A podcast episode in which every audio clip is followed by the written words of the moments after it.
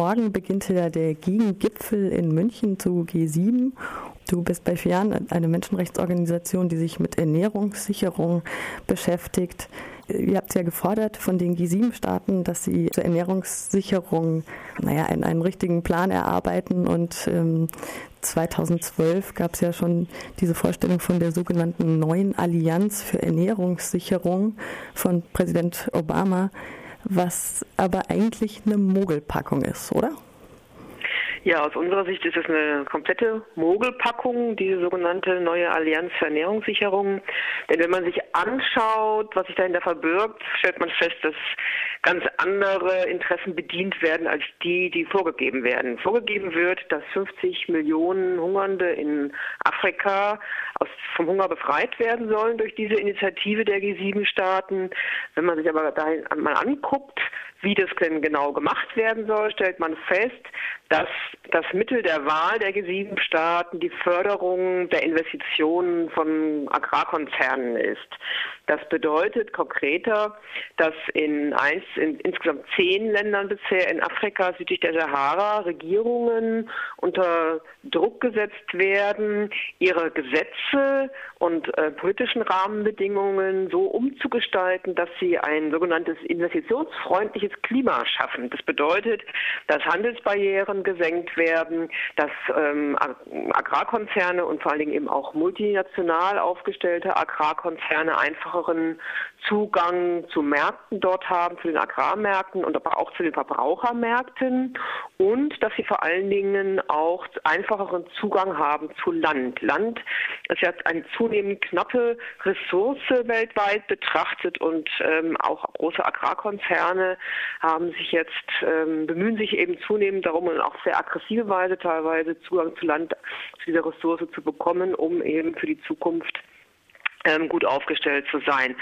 Interessant, man merkt eben vor allen Dingen auch, was sich hinter diesen Projekten verbirgt, wenn man sich anguckt, an welchen Indikatoren oder welchen sogenannten Erfolgen denn ähm, das Vorankommen dieser Initiative und die Erfolge der Initiative gemessen werden sollen. Das sind nämlich vor allen Dingen oder fast ausschließlich solche Indikatoren, die für ein äh, sogenanntes investitionsfreundliches Klima stehen, die von der Weltbank äh, entwickelt wurden, wo man eben daran misst, wie investitionsfreundlich ein Staat ist. Das heißt, konkret spielt diese äh, neue Allianz für Ernährungssicherung eigentlich nur oder fast ausschließlich den Interessen großer Agrarkonzerne in die Hände. Und wir erleben eben bis jetzt schon auch ähm, in den Ländern, in denen angefangen wurde, das umzusetzen, dass die, dass das auf Kosten der Kleinbauern und Kleinbäuerinnen geht. Zum Beispiel im Bereich des Saatguts.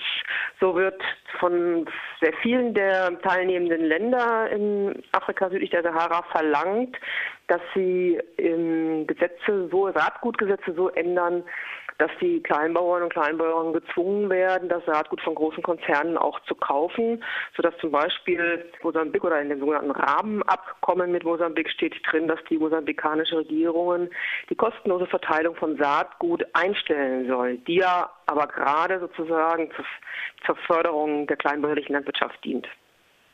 Und da ja ihr schon mehr als 70 Prozent, wenn ich es jetzt richtig im Kopf habe, der extrem armen Bevölkerung auf dem Land leben, verschärft sich wahrscheinlich diese Situation auch noch gerade im globalen Süden. Wir hatten gerade das Beispiel aus Mali, ähm, dass Investoren plötzlich bei Kleinbäuerinnen und Kleinbäuern auf dem Land auftauchen und sagen, hier, ähm, dieses Land gehört jetzt uns. Und diese Menschen eben auch in äh, eine Krise, in eine Hungerkrise stürzt. Ich hatte jetzt den Eindruck, dass ähm, mit diesem, mit dieser neuen neuen Allianz ein bisschen so ein neues Land erschlossen wird, so Burkina Faso, äh, Benin, Ghana, einige Staaten in Westafrika, auch in Ostafrika, weil diese Abhängigkeit von Saatgut gibt es ja schon in vielen Teilen der Welt. Ist mein Eindruck da richtig? Also sicherlich viele Staaten in Afrika südlich der Sahara ja, waren bisher überhaupt nicht im Fokus von den, von den großen Agrarkonzernen, äh, von den Saatgutkonzernen nicht und eben auch nicht von den Chemie-Agrarkonzernen, weil man dort eigentlich viel zu wenig Kapital gesehen hat, das um um die Produkte auf den Märkten dort loszuwerden. Und das hat sich aber inzwischen halt geändert, ähm, denn die Agrarkonzerne haben es eben verstanden, sich die äh, Regierungen der Geldgeberstaaten auf ihre Seite zu ziehen und sich im Prinzip ihre äh, Interessen subventionieren zu lassen. Ja, das heißt, die, die äh, Programme ähm, laufen so ab, dass ähm, Agrarkonzerne die, die Rahmenbedingungen bekommen, die rechtlichen und politischen Möglichkeiten verbessert bekommen, ihre Produkte auf diesen Märkten anzubieten und ähm, bekommen dazu eben teilweise entweder Zuschüsse, ähm, die unter dem Deckmantel der Entwicklungspolitik ähm, oder aber zumindest oder aber die äh, Geldgeberstaaten federn soziale äh, Komponenten dieser Programme ab, indem sie sagen, ja, wir sorgen dafür, dass dann auch ein Krankenhaus gebaut wird oder eine Schule gebaut wird ähm, oder oder, oder beschäftigen uns mit der Entwicklung von ähm, Instrumenten, Mechanismen zur sozialen Absicherung der ländlichen Bevölkerung. Also so, so greift das Hand in Hand und ähm, die Agrarkonzerne haben dadurch wesentlich leichteres Spiel. Es ist durchaus zum Beispiel auch in Deutschland so, dass ähm, das Entwick unser Entwicklungsministerium auch ähm, auf, äh, der, auf dem Weg voranschreitet und sagt, es muss in diesen Ländern, wo der Hunger so groß ist, ähm, ein Strukturwandel stattfinden. Und ähm, es wird immer noch gesagt, auch dort, dass die kleinbäuerliche Landwirtschaft eben rückständig sei, ähm, dass sie keine, nicht zukunftsorientiert sei, nicht zukunftsweisend sei und dass man eben großflächiger produzieren müsse. Es wird immer noch viel zu stark oder teilweise ausschließlich der Fokus darauf gelegt, dass man die Produktionsmengen erhöhen muss. Und dann eben auch zum Beispiel in solchen Ländern wie in Mali, Burkina Faso, ähm, wo es bislang kaum ähm, oder bis gar keine großflächige Agrarindustrie gab. Ähm, aber auch dort wittern eben große Konzerne Marktchancen, Profitchancen und ähm, versuchen eben zunehmend dort auch einen Fuß in die Tür zu kriegen. Was sind denn jetzt eure Forderungen? Wir fordern, ähm, dass zunächst mal aus menschenrechtlicher Perspektive die Betroffenen selber in die Entwicklung der Programme einbezogen werden. Das ist eine ganz grundlegende Forderung, die ähm, auf dem Menschenrechtsprinzip der Menschenwürde bezieht, dass man selber mitbestimmen kann, seine Lebensumstände, seine Lebensbedingungen. Ähm, denn das ist bei diesen Programmen der G7-Staaten und auch bei der neuen Allianz für Ernährungssicherung bisher nicht der Fall. Das heißt, die eigentliche Zielgruppe, nämlich die Hungernden auf dem Land, hatten überhaupt keine Einflussmöglichkeiten oder gar kein Mitspracherecht bei der Entwicklung dieses Programms. Sie haben nicht mit am Tisch gesessen, wogegen die großen Agrarkonzerne durchaus mit am Tisch gesessen haben und diese Programme ähm, ja, maßgeblich beeinflussen konnten. Das heißt, das ist das Erste. Die Kleinbauern und Kleinbäuerinnen müssen ähm, beteiligt werden. Und es muss auch vor allen Dingen ihr Wissen über Landwirtschaft äh, aufgewertet werden. Denn sie wissen sehr wohl, wie Landwirtschaft in ihrem Umfeld, in ihrem klimatischen und regionalen ähm, Umfeld ähm, am sinnvollsten betrieben werden kann. Sie haben ein sehr tradiertes Wissen und sie müssen stärker unterstützt werden, darin dieses Wissen weiter auszubauen und untereinander auch auszutauschen. Also Beteiligung der Betroffenen ist eine ganz, ganz wesentliche Forderung. Die zweite Forderung bezieht sich ähm, darauf, dass Kleinbauerinnen eben mehr Macht gegenüber Konzernen haben müssen. Sie müssen den Zugang zu Land haben, denn Land und auch Wasser sind die wichtigsten Ressourcen, um das Recht auf Nahrung ähm, zu verwirklichen. Wir erleben aber im Gegenzug, dass Kleinbauerinnen zunehmend verdrängt werden vom Land äh, und auch der Zugang zu Wasser ihnen zunehmend erschwert wird, dadurch, dass ähm, Konzerne riesige zusammenhängende Landflächen zugesprochen bekommen ähm, über Konzessionen.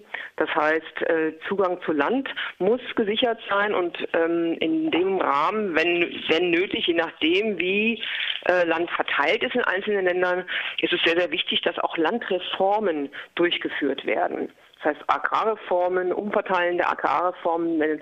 20 Prozent der Hungernden sind landlose Bauern, die ähm, sich sehr wohl selbst ausreichend ernähren könnten, wenn sie Zugang zu Land und Wasser haben.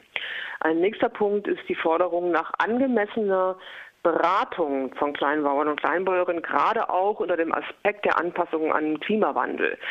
Es ist so, dass im Rahmen dieser großen G7-Programme Beratung äh, zunehmend an große Agrarkonzerne gegeben wird. Das heißt, über Fernsehspots ähm, zum Beispiel ähm, oder Aufklärung über die Verwendung von ihren eigenen Pestiziden ähm, dürfen sie Beratungen ähm, für Kleinbauern machen. Äh, wir fordern aber, dass es eine unabhängige Beratung geben muss, an der eben auch Kleinbauern und Kleinbäuerinnen selber beteiligt sind und die auf ihre Lebenssituation ähm, zugeschnitten ist. Es müssen darüber hinaus in all diesen ähm, Hungerbekämpfungsprogrammen agrarökologische Praktiken auch viel, viel stärker einbezogen werden. Das heißt Verbesserung der Bodenfruchtbarkeit, Wassermanagement. Das kann nicht nur alles ausgelagert werden auf, wir müssen mehr Pestizide und mehr Dünger benutzen, denn die Kleinbäuerinnen haben erstens dazu in der Regel gar kein ausreichendes Geld, um die zu kaufen, ohne sich zu überschulden. Zweitens ähm, sagen ja auch Experten, auch zum Beispiel der Landwirtschaftsorganisation der Vereinten Nationen, dass in der Agrarökologie oder im um, schlichter gesagt im Biolandbau eigentlich die Zukunft der Ernährungssicherheit liegt. Ähm, und wir fordern natürlich auch, dass die G7-Staaten ausreichende finanzielle Mittel zur Verfügung stellen, um den Hunger zu bekämpfen, um das sozusagen Nullhungerziel äh, zu erreichen, denn es ist tatsächlich einfach ein Skandal immer noch, dass obwohl genügend Nahrungsmittel produziert werden und obwohl ähm, genügend Kapital äh, weltweit vorhanden ist, immer noch äh, fast eine Million Menschen hungern. Übermorgen erzählst du da noch mehr dazu, ist es richtig bei dem Workshop? Genau, wir haben, genau. Ja, wir haben äh, mit, zusammen mit Encota, Oxfam, Brot für die Welt und ähm, Miserior und der Welthungerhilfe auch organisieren wir auf dem Alternativgipfel in München am Donnerstag einen Workshop zum, unter dem Titel Konzernmacht grenzenlos, wo wir genau diese Mechanismen genauer aufzeigen. Wir haben ähm, Gäste aus Mosambik, aus Äthiopien und aus Burkina Faso auch dort, die ähm, aus erster Hand berichten können, wie diese Politiken eingreifen äh, in das Leben der ländlichen Bevölkerung in ihren Ländern, wie sie dazu führen, dass das Leben dort, das Wirtschaften, dass die Landwirtschaft dort für sie erschwert wird, wie kleinbäuerliche Landwirtschaft verdrängt wird durch diese Politiken. Und wir haben dann sehr viel Raum auch dort für Disku Diskussion und ich bin sehr gespannt darauf und freue mich darauf schon auf diesen Workshop. Das war doch ein schönes Schlusswort. Der Gegengipfel findet morgen und übermorgen in München statt. Wie gesagt, hier Gewerkschaftshaus, großer Saal ist zum Beispiel der Veranstaltungsort von deinem Workshop. Am Donnerstag ja. 10 Euro hieß es, Teilnahmegebühr. Mhm. Und äh, prominente Gäste wie zum Beispiel Jean Ziegler sind auch angekündigt auf ja. der Website. Dann vielen Dank, Gertrud Falk von FIAN und toi toi toi ja, für euren Gegengipfel. Ja, vielen Dank für das Gespräch auch.